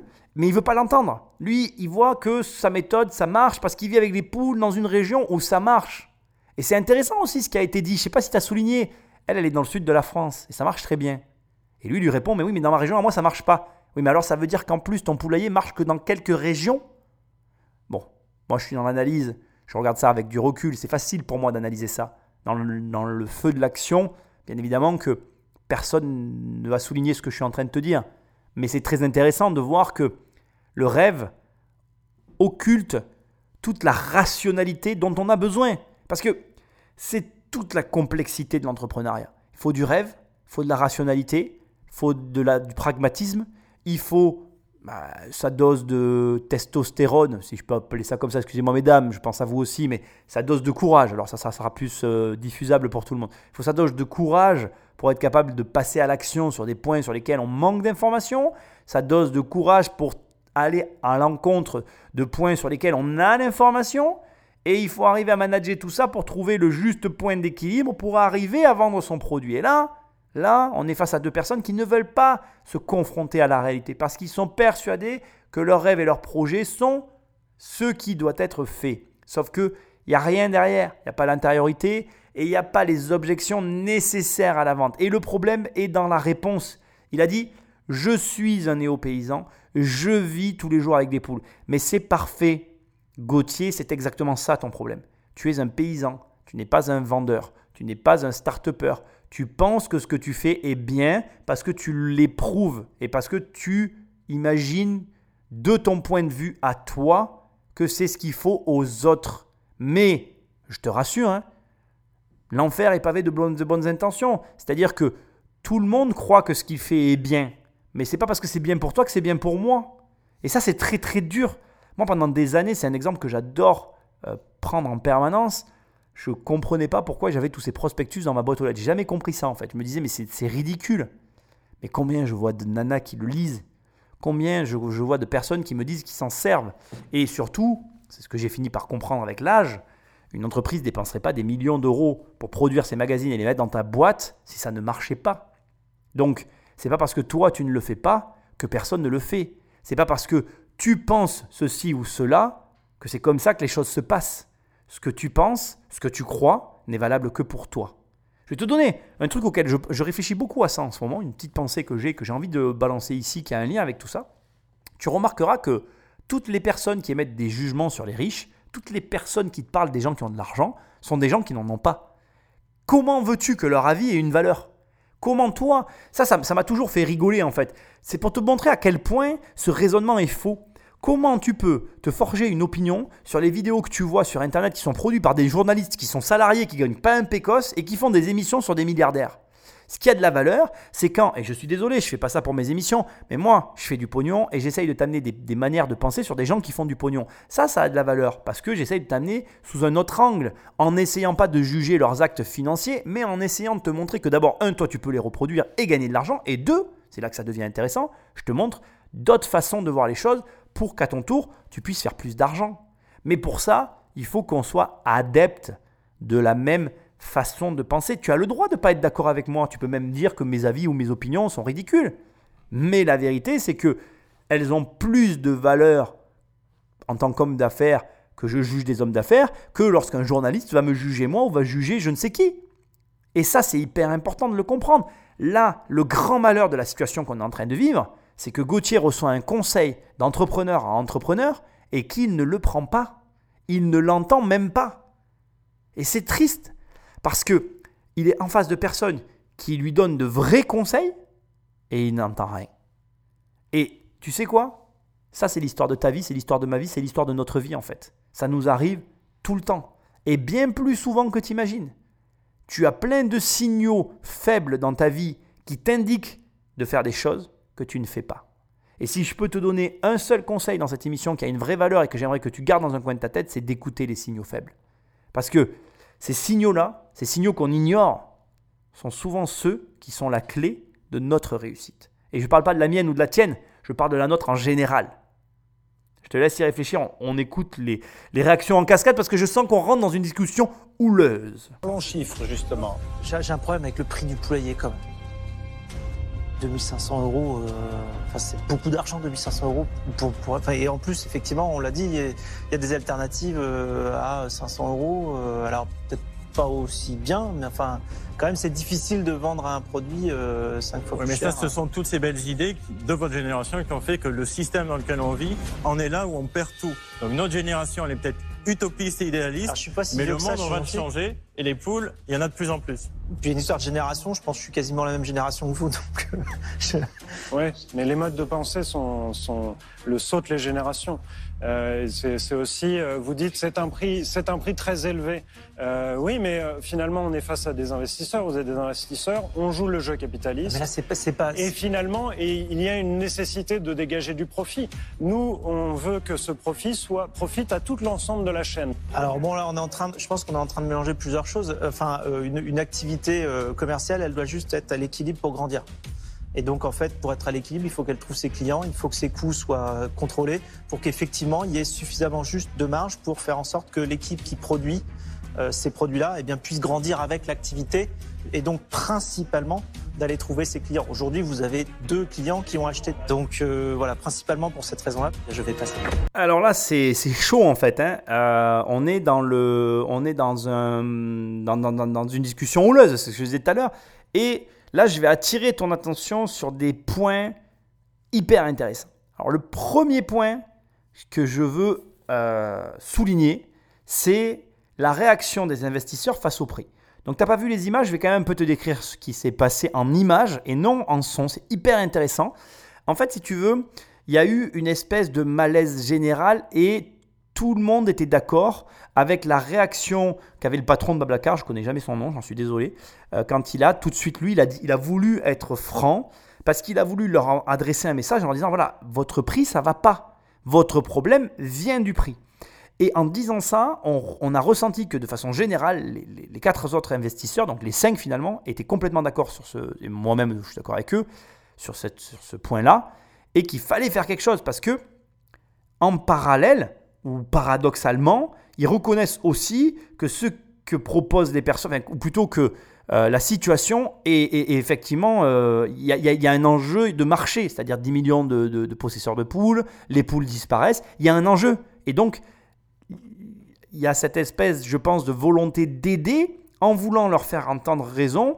Et je trouve ça très intéressant parce que, regarde, on peut critiquer l'argent, on peut, s'imaginer, il y a plein de gens, peut-être que tu fais partie de ces gens qui ont des problèmes avec l'argent, mais là tu vois que regarde, en fait on est quand même tous plus ou moins d'accord quand il s'agit d'argent. Quand un prix devient déraisonnable, de façon générale on est capable de le constater. Quand un prix est largement raisonnable, de façon générale on est tous capables de le constater et de l'apprécier. Et donc tu te rends compte que l'argent crée des consensus. Et ça m'amène sur le deuxième point que j'ai trouvé très intéressant, la réaction de Guillaume, qui dit oui, euh, de toute façon, euh, vous êtes des capitalistes, nous on veut jouer le jeu des capitalistes. Et en fait, tu comprends qu'ils ont un problème avec l'argent, en fait. Ils ont un problème avec l'argent. Alors quoi, je ne sais pas, parce que la discussion n'est pas allée assez au fond. Elle a été un peu coupée, je pense, cette discussion aussi, par la façon dont, Voilà, je pense que la discussion a été un peu coupée. Mais on sent que Guillaume est sur les dents quand on pointe le prix du doigt, en fait. Et ce que j'ai trouvé encore plus intéressant, c'est que Gauthier, lui, d'un autre côté, et quasiment dans l'engueulade en disant oui c'est votre faute, c'est votre génération. Ah, on est de la même génération. Ah merde. Alors là il trouve une espèce de réponse vaseuse parce qu'en fait on le confond dans son explication et qu'elle n'a pas, euh, pas lieu, euh, elle n'a pas de, fondement sérieux cette explication là. Donc euh, je trouve que c'est intéressant ce qui vient de se passer parce que c'est là que tu vois qu'en réalité nos résultats sont énormément conditionnés par euh, qui nous sommes, notre façon de penser, les gens qu'on fréquente, parce que là aussi, une analyse que je fais, tu sens qu'il y a une vraie complicité entre ces deux-là et qu'ils adhèrent aux mêmes croyances et aux mêmes euh, façons de penser, à la même vie, aux mêmes, visions, peut-être un peu trop en fait. Trop par rapport à la réalité, ça les a euh, enfermés dans quelque chose qui n'est pas concret ou qui n'est pas en tout cas viable par rapport à leur projet. Donc, mais c'est très difficile l'entrepreneuriat. Et, ça me, encore une fois, voilà, je suis triste parce que ce sont des personnes qui sont capables, mais ben, ça fait plusieurs fois que je dis dans ces émissions, tu peux amener un cheval à un lac, s'il n'a pas soif, tu ne le feras pas boire. Je suis désolé de vous répéter ça, mais c'est exactement ce qui est en train de se passer là encore. Et je refais le parallèle parce que c'est le moment de le faire. Quand tu vends un bien immobilier, il y a un moment où il est bon aussi de faire confiance à des professionnels, même si tu as très peu de considération pour ces derniers. Je pense aux agents immobiliers. Malheureusement, ça n'est pas souvent le métier des vendeurs que de vendre de l'immobilier. Et pourtant, sur le terrain, on se rend compte de façon très classique, courante, pour pas dire usuelle, que les vendeurs savent mieux que les professionnels le prix de leur maison. Sur quoi ils se sont basés, on n'en sait rien, mais en tout cas, ils le savent. Alors, oui, et je vais le reconnaître, j'ai encore eu le cas il n'y a pas longtemps. Euh, il t'arrive parfois d'avoir raison. Oui, c'est vrai, il y a des mauvais agents immobiliers. Moi, il n'y a pas longtemps, euh, il y a un immeuble sur lequel on a eu une estimation. Euh, l'agence s'est plantée de 90 000 euros, une paille. Effectivement, on a eu une estimation 90 000 euros en dessous du prix qu'on était capable de vendre le bâtiment. Tu imagines? Donc c'est sûr que, voilà, je ne vais pas faire comme si ça n'existait pas. Ça existe. C'est pour ça d'ailleurs qu'il faut apprendre des choses et se renseigner parce que tu n'es pas, comment dirais-je, tu n'es pas à l'abri de tomber sur un incompétent. Mais il faut arriver aussi à être capable de se dire, voilà, je suis capable de me renseigner jusqu'à un point et jusqu'à un certain niveau. À ce niveau-là, il faut aussi que j'apprenne à faire confiance. Mon avis. On va écouter la suite parce qu'il reste encore euh, ben, Marc Simoncini qui n'a pas parlé. Je suis assez curieux de voir son avis euh, sur la question. Je pense que bon, il est de l'avis de tout le monde, hein, sans surprise. Mais euh, j'aimerais bien qu'il amène quand même des éléments de réflexion, parce que Marc Simoncini a toujours, je trouve, des mots justes. Allez, écoutons-le et finissons l'émission. Je pense honnêtement que vous avez adressé un vrai problème. Votre vision, c'est de sauver des races de poules anciennes, françaises ou je ne sais pas quoi, qui sont en danger. Ça, c'est extraordinaire. Et si la réponse à ça, pour sauver des poules, c'est de leur faire des cabanes, c'est que vous avez raté trois étapes. Vous n'êtes pas encore trouvé le truc qui fait que vous alliez sauver les poules. C'en est un. Mais bon, la preuve que c'est pas si simple, c'est cher, il faut le faire en France, c'est lourd à transporter, il faut trouver des agents. Donc vous avez trouvé une solution, mais elle va pas sauver les races de poules pour l'instant. Donc je pense que si vous vous vous remettez à re-réfléchir sur votre mission première, qui est sauver des races de poules, je suis sûr dans 15 jours, 3 semaines, vous allez trouver un truc avec un levier qui va vous permettre de sauver les poules parce que c'est votre mission bien plus puissant que faire des cabanes à poules. Franchement, je peux pas croire qu'avec l'intelligence que vous avez tous les deux, la meilleure réponse que vous pouvez nous trouver, c'est je fais un poulailler. Je peux pas le croire. Marc Simoncini, j'ai accroché une photo de toi dans mon bureau. Hein. Tu vas devenir le dieu de cette émission. je vais conclure avec en reprenant sa métaphore. Je la trouve parfaite. Tu sais, euh, il y a beaucoup d'entrepreneurs, beaucoup d'investisseurs qui ne trouvent pas le problème. Toi, moi, les personnes qui investissent dans l'immobilier, qui ont du locatif, répondent à une, problématique très simple. J'ai besoin de toi pour pouvoir travailler, pour pouvoir avoir une adresse fiscale, pour pouvoir vivre. C'est ça la réponse hein, qu'on amène. Hein. On amène une réponse à une problématique euh, humaine, physique, pour que des gens puissent dormir quelque part. C'est le, problème qu'on résolve. Il y a beaucoup d'entreprises aujourd'hui qui, perdent le problème de vue, qui s'en éloignent, qui n'ont pas le problème. Il, a la raison de souligner que ces gens-là ont le problème. Et il a la même réflexion que moi. Je vois que ces mecs sont hyper intelligents. C'est obligé. Et c'est intéressant la façon dont il prend les choses. Si on reprend l'analogie de Simoncini, il dit, vous avez un problème et vous cherchez une solution. Le problème, c'est les poules, dans le cas de l'émission, mais toi qui m'écoutes, tu as peut-être un problème, tu es peut-être un maçon et ton problème, c'est de construire des maisons. Et vous devez apporter une réponse à ce problème, donc comme quand tu faisais un devoir à l'école, et la qualité de la réponse implique le niveau de revenu que tu vas toucher, ou en tout cas le volume d'argent que ta société va encaisser. Je trouve cette analogie excellentissime. Elle simplifie au maximum ta façon d'aborder ton entreprise, ton activité ou ce que tu peux faire. Et si tu commences à réfléchir comme ça, tu vas voir que du coup, il y a des choix évidents qui vont s'imposer à toi, comme par exemple le fait d'avoir une boîte, comme par exemple le fait que ton business model doit être viable, le fait que le prix que tu proposes doit être le prix que la majorité est prêt à payer pour obtenir en échange de la résolution du problème le service que tu as à proposer. Et c'est intéressant, je trouve, parce que ça sous-entend une chose que trop de personnes oublient de faire, c'est réfléchir sur son projet. Réfléchis sur ton... Et si tu m'écoutes et que tu es investisseur immobilier, est-ce que tu as réfléchi à ton projet d'investissement? Parce que, moi, regarde, j'ai investi depuis 17 ans, et honnêtement, je vais être tout à fait transparent avec toi, je n'avais qu'une seule piste de réflexion jusqu'à maintenant. Il y a quelques années en arrière, il y a un an ou deux, là, je viens de changer mes réflexions. Pourquoi? Parce que tous ceux qui me suivent, vous le savez, j'ai rencontré de très gros investisseurs en dehors du cadre de ceux que je connaissais, qui m'ont permis de me rendre compte qu'il existait un autre univers et d'autres façons de faire, tout en faisant d'autres façons de faire. Alors je m'explique, d'autres façons de réfléchir, pardon, tout en continuant en faisant la location nue parce que moi le meublé ça ne m'intéresse pas.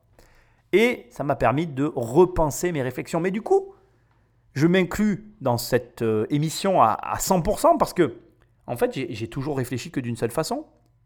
Je n'ai toujours vu le problème que sous un seul angle. Et c'est une erreur catastrophique. De ne voir les choses que sous un seul angle, ça veut dire, ça sous-entend deux autres, euh, deux autres choses. Excusez-moi, ça fait beaucoup de fois le mot chose dans une phrase, mais bon voilà.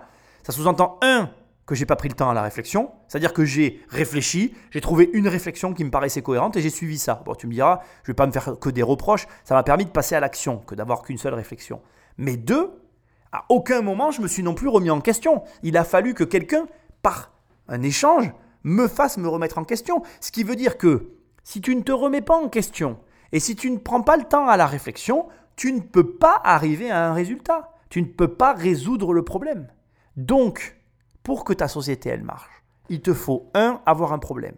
Deux, prendre le temps à la réflexion. Trois, réfléchir sur les différentes façons de solutionner le problème prendre le temps de faire ça. Et quatre, trouver un point d'équilibre, un point d'entrée. Si tu fais pas ces choses-là dans cet ordre-là, peut rien se passer. Et c'est très dommage en fait. Parce que je vais t'expliquer comment je vois les choses. En fait, ils se sont donné une mission qui a l'air importante et qui l'est. On parle de la vie d'être vivant quand même, c'est important. Mais s'ils ne donnent pas la réponse au problème, ben, et que personne d'autre qu'eux ne s'y penche, il n'y aura pas de réponse. Et est-ce que la vie actuelle humaine peut se passer de cette réponse? Ben, Je ne sais pas. Est-ce que tu crois que euh, Mozart a eu tort d'écrire tous les opéras qu'il a écrits? Est-ce que tu penses que s'il n'y avait pas eu Mozart et Beethoven, on écouterait du rap aujourd'hui? Ça, c'est une vraie question. Parce qu'en réalité, avons-nous besoin de nos artistes? Nécessairement dans la société, je ne pense pas qu'un artiste ait un rôle prépondérant, mais ils permettent la culture, l'évasion, ils permettent des choses. Et est-ce que ces gens-là auraient raison de s'asseoir sur leur talent? Je ne crois pas. Et peut-être que ton talent à toi, c'est de répondre à un problème donné de la vie. Donc, réponds-y. Ne fais pas comme eux, ne sois pas hermétique à ce qu'on te propose. Putain de merde, je suis vulgaire, pardon. Mais ça m'énerve en fait, parce que tu gâches ton potentiel. Et tu le gâches au moment présent. À toi, oui, toi qui m'écoutes, tu gâches ton potentiel, c'est sûr.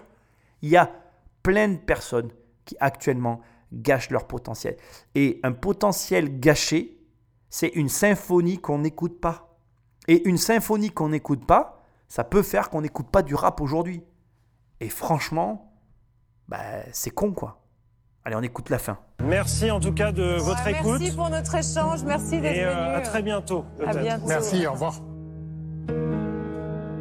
Bon. J'ai l'impression que vous n'êtes pas tout à fait d'accord avec ce qui, ce qui a été dit. Écoute, Ouais, euh, mais ça- on est super content par contre de, de pouvoir euh, communiquer avec euh, le public qui lui nous soutient énormément. Et donc, Ça, on le sait. Et euh, on sait très bien que l'exercice face à des investisseurs est très complexe, euh, qu'ils ont des visions qui ne sont pas forcément celles que l'on partage. Peut-être êtes-vous arrivé un peu tôt. On arrive toujours à point et chaque, chaque étape est pour nous très intéressante. On va dire que ce soir, c'était le, le début d'un grand mouvement. Tout à fait. C'est toujours le début de, de grandes choses. Quand on peut aborder ces questions, euh, pour nous, c'est très important de pouvoir parler des poules, de les montrer euh, et euh, de passer du temps à finalement euh, leur accorder de l'importance. Vous allez leur donner tort. J'en suis persuadé. Et Je vous le souhaite en tout cas. Je vous le souhaite de Merci. tout cœur. Merci beaucoup. Merci. Bon courage. Oh là là, dis donc, c'était chaud, non? Ah vache On n'est pas là pour se faire engueuler. On est juste venu voir le poulailler. Et il serait capable de rentrer et dire de toute façon, vous emmerde. Ah, c'est sûr Moi, je les ai pas trouvés très poules. Ah, c'est capricieux une poule de luxe, il paraît, non? Tout ce que je sais, c'est que je ne sais rien. J'aimerais que tu te graves ces mots euh, dans l'esprit. Euh, je veux pas dire de bêtises, j'ai lu ça quand j'étais petit, je lisais beaucoup de livres de philosophie quand j'étais jeune.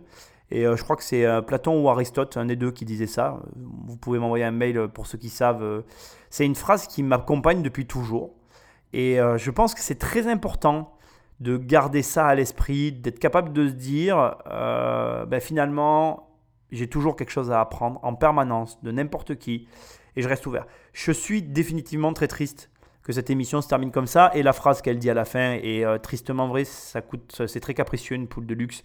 Ça va dans le sens de l'ouverture de l'émission comme quoi parfois les choses commencent comme elles se terminent ou terminent comme elles commencent comme tu préfères. C'est triste parce que tu, tu, tu, des fois tu tombes sur des gens euh, ils ont tout en fait. Ils ont tout dans les mains pour réussir, pour, euh, pour, euh, voilà, pour, pour vraiment accomplir quelque chose. Et tu sais pas pourquoi ces gens-là, eh ben non, ils, ils sont fermés, ils sont, ils sont, voilà, ils sont pas ouverts. Et là, c'est ce que je ressens. Je me dis, mais, mais comment on peut ne pas entendre un cri qui vient d'aussi loin, unanimement, d'autant de personnes? C'est pas possible en fait. C'est pas possible que, que, que tu sois face à, à, cinq grands de ce nom. C'est comme si tu étais un chanteur de pop musique qui commence et tu sors de la Star Academy, que tu t'assois devant Michael Jackson et tu lui dis non, euh, écoute, euh, bon, thriller, euh, c'était pas mal, mais euh, t'aurais dû faire ça. Mais, mais, ferme-la T'es qui toi? Ferme-la Et tais-toi, écoute, et puis, et puis note, et euh, échange. En plus, je repense à ce que lui a dit Marc Simoncini. Putain, c'était euh, une remarque ouverte en lui disant dans 15 jours, 3 semaines, tu as la capacité de. C'est, je veux dire, moi, j'ai vu que des compliments. Et même moi, depuis le début, pourtant, ils sont arrivés, ils sont pas très ouverts, comme je dis depuis le début, mais tu vois que c'est des mecs hyper intelligents qui, qui, qui ont tout, quoi. Eh ben non, ils sont juste obtus, fermés, avec des idées arrêtées, et ils ont raison. Voilà, mais euh, raison pour qui, pourquoi? Raison contre qui, contre quoi Comme ils disent à la fin, quoi. On est là pour vous financer, les mecs. En plus, on vous finance sur un pitch. On n'est même pas une banque. On vous demande presque pas de papier. Si tout ce que vous dites, on le retrouve derrière, dans les grandes lignes, dans le bilan, vous avez l'argent. Qu'est-ce que tu viens le prendre sous cet angle-là? Je- comprends pas, en fait. Alors peut-être que je suis pas équipé comme tout le monde et qu'effectivement, ça explique pourquoi euh, je comprends pas les réactions de tout le monde. Mais je te prie, s'il te plaît, de bien comprendre plusieurs éléments. Chaque nom que tu récoltes dans ta vie n'est jamais un nom en fait.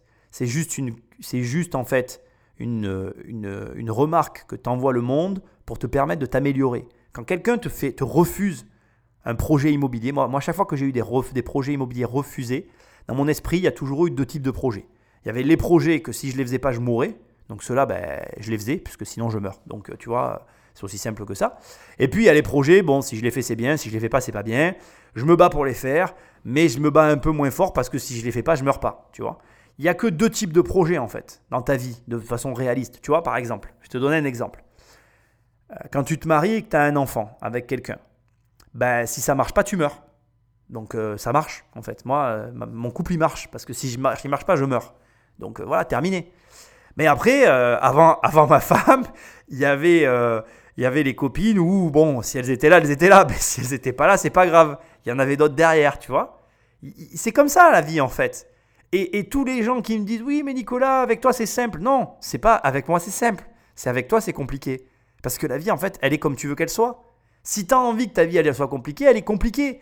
Mais elle est compliquée parce que tu te la rends compliquée. Parce que quand Guillaume Gauthier, je, te par- je vous parle à vous, quand vous êtes assis en face des, de très gros entrepreneurs et que les mecs vous expliquent comment faire?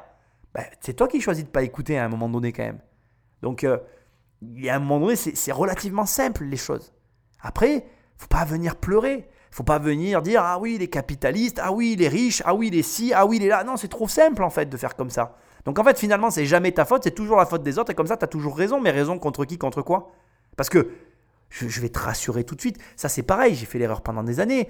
Quand je te disais tout à l'heure, ben, à l'heure je t'en ai parlé. J'ai essayé de convaincre les autres d'investir comme moi dans l'immobilier, comme peut-être tu fais aussi. Mais pourquoi tu veux les convaincre? T'as raison de quoi? T'as raison de rien. Tu sais, je vais te dire un truc. J'ai passé de mes 20 à mes 30 ans, allez, peut-être pas de mes 20, mais de mes 23 ans à mes 33 ans, j'ai passé 10 ans à vouloir convaincre tout le monde de faire comme moi, parce que j'étais persuadé que je faisais la bonne chose. Et ça n'a jamais marché. Ça n'a jamais marché. Jamais j'ai quelqu'un qui m'a dit, je te jure, c'est vrai. Puis dans des repas, il y aurait ma mère à côté, elle pourrait te le raconter. Même ma femme, des fois, ma femme encore me donne des coups de pied parce que c'est mon tempérament, tu vois. J'ai du mal à, à, prendre sur moi et à pas le faire. Mais je suis encore dans, la, dans, la, dans le truc de j'ai raison, je veux que tu me suives.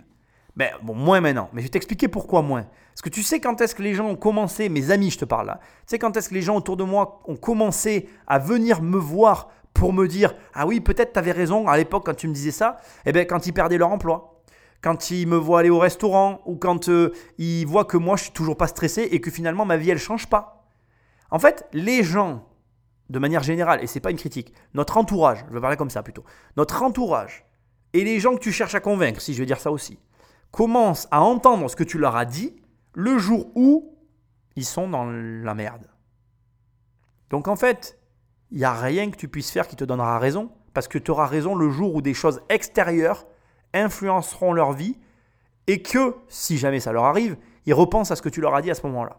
Alors si comme moi, tu es très lourd et insistant, ben, ils y pensent forcément, du coup, ils, viendront te voir. Mais je le fais pas pour le plaisir de les voir venir me voir. Parce que moi, ça me fait chier en fait. Moi, souvent, j'ai des potes, ils m'appellent, ils sont dans la merde. Et ça me fait chier parce que ça faisait des années que je leur disais. Et je me dis, mais putain, je leur dis d'ailleurs, putain, mais pourquoi tu m'as pas écouté avant? Ah oui, mais j'entendais pas ce que tu me disais. Ben là, c'est pareil en fait. Le mec, il n'entend pas jusqu'à ce qu'il soit dans la merde. Mais je leur souhaite pas d'être dans la merde en fait. Et ce que j'essaye de dire, c'est que ne cherche pas à avoir raison. Parce qu'on s'en fout. T'as as, raison de rien en fait. On a raison de rien. Moi, toi, personne n'a raison dans la vie. En fait, Bon, déjà, essaye d'être heureux, c'est ce qu'il y a de mieux à faire. Et essaye d'entendre ce qu'on te dit. Moi, j'ai toujours essayé plus ou moins d'écouter. Alors, des fois, je suis comme toi. Hein. Des fois, tu vois, on me dit des trucs, ça m'énerve. Sur le coup, j'écoute pas. Et puis, je finis par écouter. Parce que, bon, ben voilà, il faut un peu me rentrer dans l'art pour que ça rentre dans ma tête. Parce que je suis un peu têtu, tu vois. Mais, écoute ce qu'on te dit. Je pense que cette émission, elle doit te montrer que voilà, euh, alors là on est, on est dans le cadre de gens qui ont de l'or dans les mains et qui, je ne sais pas pourquoi, ferment les yeux. Bon, voilà, là c'est sûr que là on a envie qu'ils nous écoutent parce que ça nous énerve, on a envie de les secouer, leur dire les gars, putain, ouvrez les yeux et les oreilles Voilà, pour que, pour que vous fassiez enfin, euh, que vous, vous agissiez d'une façon qui vous permette d'avoir euh, les résultats que vous méritez d'avoir. Mais des fois, bon, c'est vrai que tu es face à des personnes qui, bon, rêvent totalement, quoi. Là, voilà, il y a du rêve dans la mise en place du projet, mais le projet, c'est un projet qui est viable et qui doit marcher et devrait marcher à une autre échelle. Au demeurant, j'insiste, ils ont quand même pour moi, malgré tout, euh, comme il l'a dit, euh, construire des cabanes ou faire des poulaillers, c'est pas ça la réponse. Ils sont suffisamment intelligents pour faire quelque chose de mieux. C'est moins évident à voir quand on a la tête dans le guidon. Mais toi qui m'écoutes, tu dois euh, en tout cas, garder l'esprit et les oreilles ouvertes sur l'extérieur pour, et j'insiste, arriver à adapter à ta situation ce qui va te permettre d'exploiter ton potentiel. Parce que il faut qu'on se le dise. Le but de tout ça, c'est d'exploiter son potentiel. Et je vais finir là-dessus. Si, si Guillaume et Gauthier exploitaient leur potentiel, peut-être qu'ils sauveraient les poules en France. Et est-ce que ça, ça vaut pas ça vaut pas le fait de gagner de l'argent et de réussir son projet? Si, si. Parce que là, on parle d'être vivant et qu'il n'y a aucune raison qui devrait enrayer un tel projet. Et là, l'ennemi, c'est eux-mêmes. Ce sont eux-mêmes qui se sabordent. Putain, fais pas ça. Tu es un investisseur immobilier, tu as tout dans les mains pour réussir. Ne te saborde pas. Ne fais pas ça. Travaille sur toi. Lis des livres. Tu sais que je suis pas le mec à te pousser à te former. Bien évidemment qu'il y a de la formation, mais il y a des livres. Lis des livres. Ne fais que ça déjà. Et mes émissions servent à quelque chose et je serai heureux lis des putains de livres et change ton putain d'état d'esprit, change, évolue, parce que si tu n'évolues pas, tu meurs. Et rappelle-toi, dans la vie, il n'y a que deux choix, c'est très simple, il y a les projets ou si tu les fais pas, tu meurs. Et puis il y a les projets, si tu les fais, c'est bien, si tu les fais pas, c'est pas grave. Je suis très heureux de faire tes émissions avec toi. Je dédicace cette émission à Grégoire, si tu m'écoutes, elle est pour toi. Mec, tu sais quoi? Si tu veux niquer le game, si tu écoutes cette émission, tu prends leur business model, tu refais la même chose, sauf qu'au lieu de vendre des poulaillers, tu vends des formations. Tu apprends aux mecs à faire des poules chez eux. Tu leur dis voilà, moi pour 99 euh, euros, je vous apprends à faire un poulailler euh, qui, va, euh, qui va vous coûter zéro, donc en faisant de la récup. Et je vous montre comment faire pour que le poulailler ben, il fonctionne pour 99, enfin, pour 99 euros. Faites un poulailler pour zéro chez vous en faisant de la récup de matériaux. Et vous allez voir que grâce à ça, eh ben, vos poules elles seront en meilleure santé que autrement que sans ça, en fait. Voilà, 99 euros. Greg, cette émission est pour toi. Là, on voit vraiment que tu peux vivre de ça. Tu prends juste la même chose, tu copies, en fait, tout est fait. Hein. Tu vas sur le site euh, les, poules de luxe, poulesdeluxe.fr. Tu copies tout, tu enlèves juste la partie euh, les poulaillers, tu mets des formations et euh, tu accomplis leur mission et tu gagnes mille fois plus d'argent que nous tous réunis. Et tu passes dans l'émission et tu dis putain, j'ai écouté le podcast de Nicolas et ça a changé ma vie. Grégoire, cette émission est vraiment pour toi et il y a moyen franchement, non seulement de faire une, bonne action, mais de gagner beaucoup d'argent. Sinon, si tu veux voir euh, euh, un petit peu comment euh, gérer ta, vie financière, bah, tu prends mon bouquin Devenir riche sans argent, hein, ou tu me laisses un commentaire sur cette émission. Et moi, je suis toujours aussi heureux d'être avec toi. Et je te dis à très bientôt dans le prochain podcast. Salut